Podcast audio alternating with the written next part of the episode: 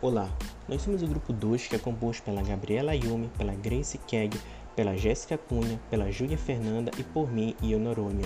E esse é o quarto episódio do nosso Pod Técnica, o maior e mais informativo podcast sobre farmacotécnica.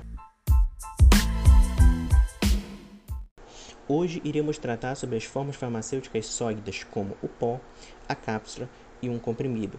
Vamos entender em um primeiro momento, quais são as vantagens de utilizar as formas farmacêuticas sólidas? Nós temos a estabilidade físico-química, a fácil administração, a possibilidade de proteger os princípios ativos facilmente oxidáveis, além de facilitar a desintegração entérica. O pó é uma forma farmacêutica que contém um ou mais princípios ativos secos e com tamanho de partícula reduzido, podendo ou não conter recipiente. Os pós eles são classificados como farmacêuticos, medicamentosos e medicinais e podem ser produzidos seguindo cinco etapas, que são a cominição, pulverização, tamização, pesagem e homogeneização. A cominição é o ato de reduzir o tamanho da partícula.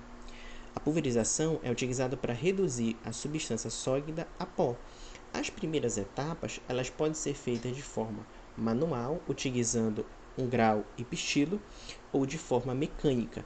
Ambas as etapas elas trazem modificações, como por exemplo, modificações organolépticas, alterações de sabor, na cor, no cheiro, modificações físicas como volume, densidade, solubilidade e modificações químicas como a higroscopia. A higroscopia é a propriedade de uma substância de absorver a umidade do ar.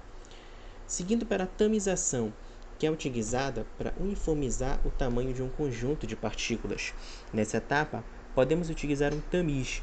O tamiz é um instrumento que possui uma malha metálica com um diâmetro específico, seguido pela pesagem e homogeneização, que é a obtenção de uma mistura homogênea de um conjunto de partículas.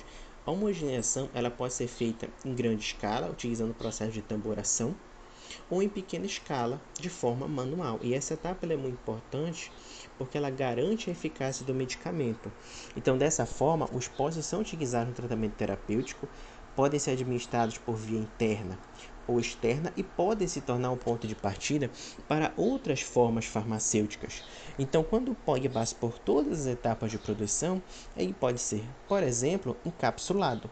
Então, as cápsulas, elas são formas farmacêuticas que contêm o princípio ativo e o recipiente dentro de um invólucro solúvel que pode ser duro ou mole. Então, as cápsulas são formadas por corpo e tampa, possuem tamanhos e formatos variados e podem ser classificados por a sua origem, ou seja, o material utilizado na produção da cápsula, que pode ser animal ou vegetal, utilizando gelatina, e fúngica, utilizando polissacarídeos como o amido de milho. Então, de acordo com a natureza da cápsula, também fica evidente a prioridade clínica do paciente. Por exemplo, um paciente que é vegetariano ou judeu pode utilizar cápsulas de gelatina, um paciente que é alérgico, ou caso ele precise utilizar substâncias que são sensíveis à oxidação, ele pode utilizar cápsulas de amido de milho. Então, as cápsulas, diferente dos pós, elas podem conter substâncias como sabor ou um odor desagradável, possui uma variedade de tamanhos que se adequa ao volume de pó, possui uma dosagem que é bem conhecida, é fácil de ser preparada em qualquer escala é fácil de ser ingerida e os invólucros são digestíveis. Por outro lado, ela também existe também um problema com um espaço para estocagem que deve ser bem amplo e as cápsulas também não guidam bem com a umidade. Então, o ambiente que vai contê-las deve estar preparado para suprir essas duas necessidades. Então, além das cápsulas, os pós, eles também podem ser utilizados para fazer comprimidos. O comprimido é uma forma farmacêutica sólida que contém uma dose única de um mais princípios ativos, com ou sem recipiente, que é obtida pela compressão de volumes uniformes de partículas. Então, os comprimidos, diferente das demais formas, eles podem ser revestidos ou não. Porque o comprimido é uma forma, o comprimido revestido ele pode ser uma forma farmacêutica específica. Então, o comprimido não revestido, ele refere-se aos comprimidos que contêm recipiente que não alteram a liberação do princípio ativo nos fluidos digestivos. Tanto é que eles também são chamados de comprimidos de liberação imediata. Agora, o comprimido, quando adquire um revestimento, o que é o revestimento? Ele é um material aplicado na superfície externa de um comprimido com a intenção de conferir benefícios e propriedades da forma farmacêutica, que seria alterar o tipo de liberação do fármaco a partir da forma farmacêutica sólida oral. Então, os comprimidos revestidos possuem uma liberação modificada e podem ser divididos em liberação retardada e prolongada. A liberação retardada são comprimidos que conseguem resistir aos fluidos gástricos e liberar o princípio ativo somente no fluido intestinal. A liberação prolongada ela permite uma redução na frequência de dose, comparada aos medicamentos de liberação imediata, porque o princípio ativo é liberado progressivamente ao longo do dia.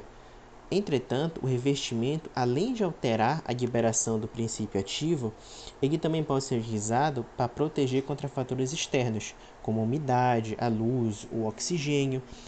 Pode ser utilizado para aumentar a estabilidade química pode mascarar o sabor de um fármaco, facilitar a deglutição e disfarçar diferença na aparência dos, das matérias-primas, promover a venda de um comprimido ou reforçar a identificação de uma determinada marca comercial.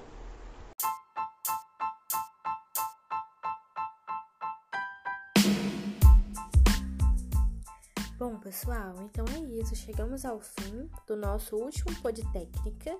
É, foram quatro podcasts né, explicativos que juntos descreveram todos é, os temas né, que aprendemos nas nossas aulas práticas, que foram do dia 31 de janeiro ao dia 11 de fevereiro. E esperamos que tudo tenha sido abordado da melhor maneira. E obrigada por nos acompanhar até aqui.